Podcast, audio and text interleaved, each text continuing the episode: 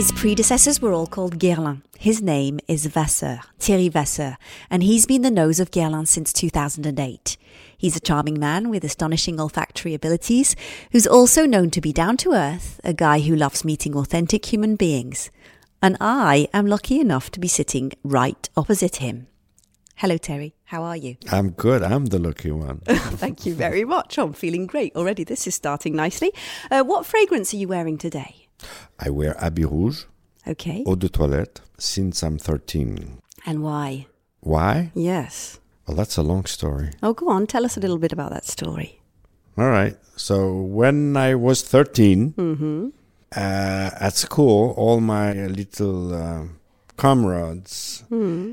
had little mustaches, a little hair on the chin, and I wasn't. And you know, kids at that uh, age, or kids generally speaking, are not uh, forgiving. I wasn't exactly bullied, but you know, I was mocked and pointed out or sorted out because of my baby face. And uh, a friend of my mom, who was a very strong masculine figure for me, was wearing this cologne. And I stole it. And believe it or not, but my attitude changed. And eventually my perception changed. I didn't grow any hair anyway, but I was that little man. You still had a baby face, but you actually completely Yeah, changed but your today, attitude. if you have a school reunion with all those ugly kids, they're bold, they have a belly, and uh, so that's my revenge. But at the time, my answer to that was Habit Rouge. Okay, and you've stayed with that perfume all the way through. Look, it worked at the time. so it's still working today, right? I do believe so. So I believe you get to travel the world meeting the most incredible people, producers of all sorts of different raw materials. Absolutely incredible. Would you say you have the best job in the world? yeah, I, I strongly believe that. Yeah. Maybe you can tell us a little bit to start with about some of the amazing people that you've met along your way. Louise, there are so many. I don't know where to start. Uh, yeah, because each trip it's his own experience, and when you do go back year after year to the same places, you had friends everywhere, and it's very difficult to sort out which friends you like better. but uh, experiences are basically and extensively human because you don't buy jasmine, rose, or sandalwood. You buy jasmine, rose, and sandalwood from somebody. And if you do love that somebody, you cannot believe how easy it is to conduct business and to had to have exactly your wishes are. I'm sure we buy the best sandalwood in the world. I'm sure that we have the most beautiful rose in the world because of those relationships. Examples? Yeah. Well, there is uh, in North Australia where uh, sandalwood's growing a big giant man who I call Santa Claus because he's bearded, he's big, and he's loud, and he's uh, Santa Claus. and every time I go there, it's like uh, 40 degrees Celsius. The humidity is around 100% or even more if it exists. And uh, he rolls his own cigarettes. And he said, Hi, mate. you, you, That's want, a good accent. you, you want one? And he's got such a huge tongue with so much saliva. It's disgusting, that cigarette. But you take it and you smoke it because he's your friend. And uh, every time I smell sandalwood, I've think got of a him. picture of Sa- uh, Santa Claus with these handmade cigarettes. Anyway, I don't know, but this human trip, which is constant, it could be in sourcing trips, but it, it is in my factory outside Paris too. You have those characters, and that's what makes you believe in what you're doing. So that's okay. Santa Claus. I mean, I don't know. They, they seem stupid those stories. No, but I love to me, it. They they matter. They do matter, and um, and I think they matter to anybody who's listening as well. So, let's talk about the creation process. When you actually embark on the creation process, where do you start? I mean, where does the inspiration come from? it comes from everywhere and anywhere. I think as a perfume designer or creator, I'm not keen about creator. I said designer or whatever. Why does it bother you that word then? Well, I I had uh, once met uh, Mr. Lagerfeld, uh, who was uh, in in front of a crowd, and uh, one person asked him about uh, his uh, way of looking at creation as a creator, and his answer was, "Only God is the creator. I'm just, you know, designing things on paper." and um, I do uh, believe the same. Yeah. So I would say designer, or I would say uh, perfumer, but uh, yeah. So Okay, so when the you're designing inspiration then- is for a designer about feelings you want to share. It's a to me a it is a communication tool. You write a formula like you write a story. Then, if you write a story, it is always a little bit more or less pers- person- uh, personal. And um, if you are not engaged in the moment, if you're not engaged in your life, you live next to your own shoes. How do you want to remember those moments?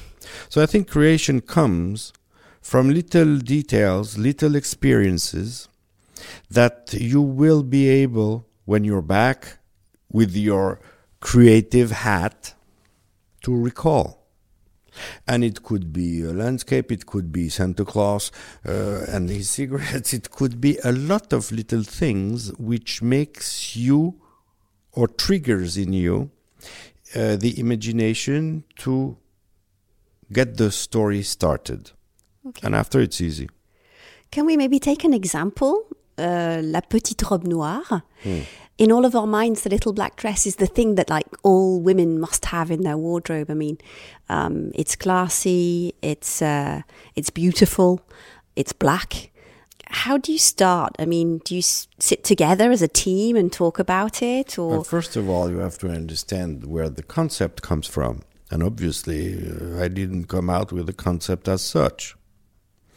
Even in, in my wildest dream, I don't uh, wear little black dresses, right? I don't know, but yes, I okay. tell you. Just joking, of course. Uh, me too. because I, I, I do. but um, so this concept uh, came out of Anne Caroline Prazans, the uh, marketing director for fragrance head. And frankly, we said, can we invent a fragrance around the concept of the little black dress? Frankly, you don't get it you think that marketing people are insane, etc., etc. But if you think twice, say, huh. And that's a detail which triggers your imagination. How funny is it for a beauty house to hijack a fashion icon and design a fragrance out of it? And this is, I think, where the sparkle was and really started the whole process or the train of thoughts leading to it. Very easy. You you said it. Little black dress is black. Okay. So what does smell black? Go ahead. What smells black? I don't know. Um, something with a deep, a deep, dark scent to it. Something. I don't know. I'm not very specialized in the subject, Louise, but a don't dark. think too much. I'm- I- All right, yes. I'm going to help you out. Oh, help me black out, yes. cherry, black tea, licorice, for example. They are black. In I mean, obviously, as a as a material, licorice is black, so it's kind of easy. But that's how I function. I'm not very complicated man.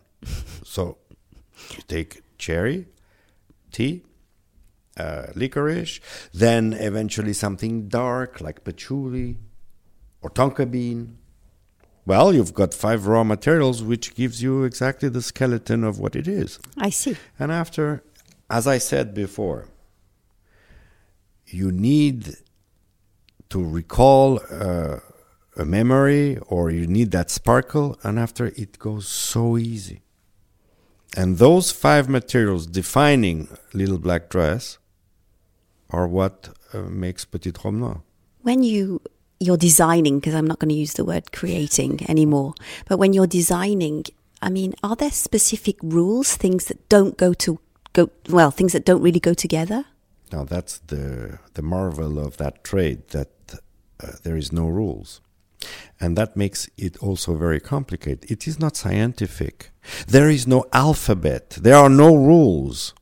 Not only there is no alphabet, there are no grammars. So you tell a story with words that you know, but there is no grammar. Can we get lost though? Yes, indeed. And I, I, I, I spend days being lost. What do you do when you're lost? But you don't even know you're lost. that's the that's the thing. Somebody else tells you, "Hey, what are you doing here? You're lost." What's the Wasser touch? Is there a Wasser touch? Well, it's not for me to say because I don't know it. I mean, if there is somebody else's uh, somebody else who knows my work would say, "Well, well, this is uh, Wasser's blah blah," but I don't. I mean, I don't know.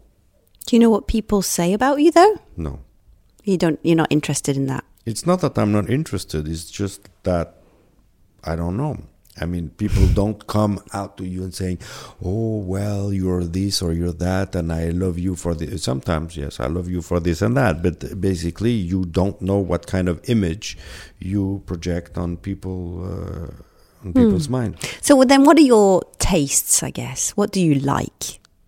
I'm very versatile. I mean, that's also maybe why it's difficult to eventually figure out a style because I change, I enjoy, I don't think too much. So it's easy to get lost that way, but it's also very easy to have different horizons. Of course. What's the most challenging of your perfumes up until now? What was maybe the perfume that gave you the most headaches? Or the most joy? Joy, joy. Every fragrance is it's a babies of yours, so it gives you joy. But indeed, uh, there are time of labors which are more or less difficult. Each Um, pregnancy is different, yes. Indeed, I guess. I mean, how would I know? But uh, yes, so it's we're back to the being lost.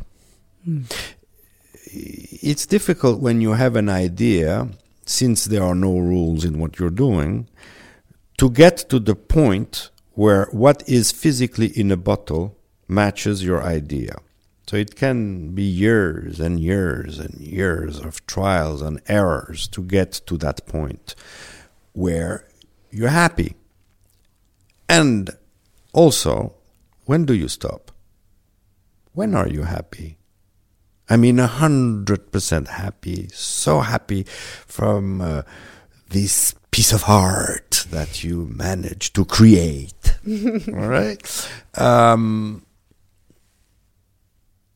it's very difficult. Ask a painter when, especially in abstract art, when is it over? When is it done? When are you happy? Here it's the same thing. But fortunately, you have the business who tells you, you know, by uh, May 15, 2019, we have to launch that fragrance. So obviously, it's like the painter again who says, well, there is a grand opening at the gallery and I need to have some painting ready for that opening. So it helps you to make or to take some decisions, but it's always difficult. We need deadlines. We we all do. Mm-hmm. Otherwise, you can procrastinate or you can find excuses and you say, "Oof, oof, oof, it's just not cooked yet." Well, come on. Do you are you in your personality in the way you work? Are you a loner, or you need to be with your team often? How do you work? Both.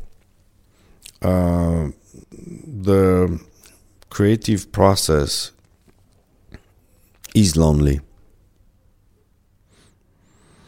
And Lord, my load is heavy. I hate that because it's not in my nature to enjoy today loneliness and uh, you need an outs- uh, outside eye with a perspective to give you a sense of what you're doing and eventually an horizon. If you're too much into uh, what you're doing you cannot see very far. And eventually guess what? You get lost. Yes of course. So uh, I I have strong opinions. Uh, the design is not a democracy at all. So yes, it is lonely. But look, I'm 58 and I started uh, at age 21. Yes. So I've been around for a while. I'm no spring chicken no more. And older you grow in your trade, easier it is. Because more than anything, what helps you is your experience. Of course. And it becomes, for me, strangely enough, easier and easier by uh, the year to express myself. That's great. That's my 2019 discovery. Thank you very much, Terry, and we'll continue talking about creation and emotion in another episode. I'd just like to take this opportunity, those that are listening, to invite you to listen to our other podcasts on olfaplay.com or on our application Olfaplay and also on all your other usual platforms, of course.